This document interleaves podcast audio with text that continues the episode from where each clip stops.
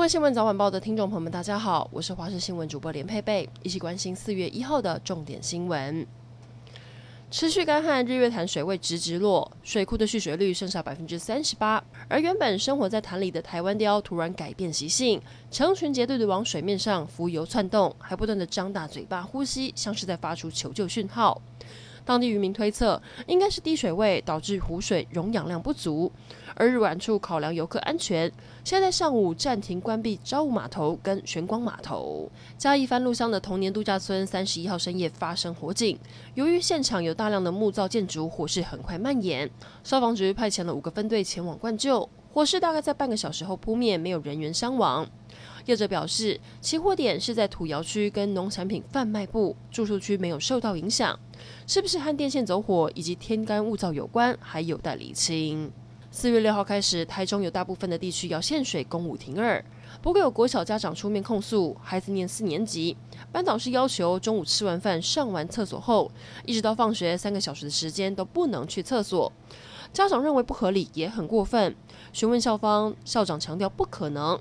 也问过该名班导师，绝对没有禁止孩子去上厕所，可能是传达有误会。也说学校的厕所是使用地下水井的水，停水期间不会受到影响。高雄市大树区凌晨发生了一起当街路人案，三十二岁的吴姓男子跟王姓友人有工程债务纠纷，遭到对方纠众开车从大寮沿路追到大树拦下车，将他押走殴打。而同伙则是把被害人的车辆开往大寮区某间汽车旅馆后弃置逃逸。警方初步了解，被害人欠主嫌大约十万元的工程款，因为追讨债务而引发冲突。目前也锁定了特定对象，全力追其中。美国职棒大联盟二零二一年赛季二号将开打，也看得到近期火烫的台湾选手张育成。开幕战克利夫兰印第安人队对上老虎队之战。台湾旅美选手张育成列入二十六人先发名单，将担任一垒手的重要守备位置，成为第一位先发的台湾野手。而二十五岁的张育成也是继王建民、陈伟英之后第三位在大联盟开幕战中登场的台湾选手。四月二号星期五凌晨一点，华视将转播张育成先发的这场比赛，球迷可别错过。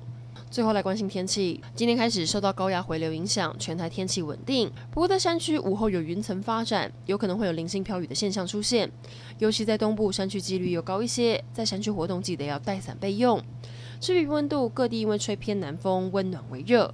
预测北部跟东半部高温有二十八到三十度，中南部可以来到三十二度左右。最后提醒您，星期六之前，西半部基隆北海岸跟金门马祖都容易起雾，交通往返要特别留意。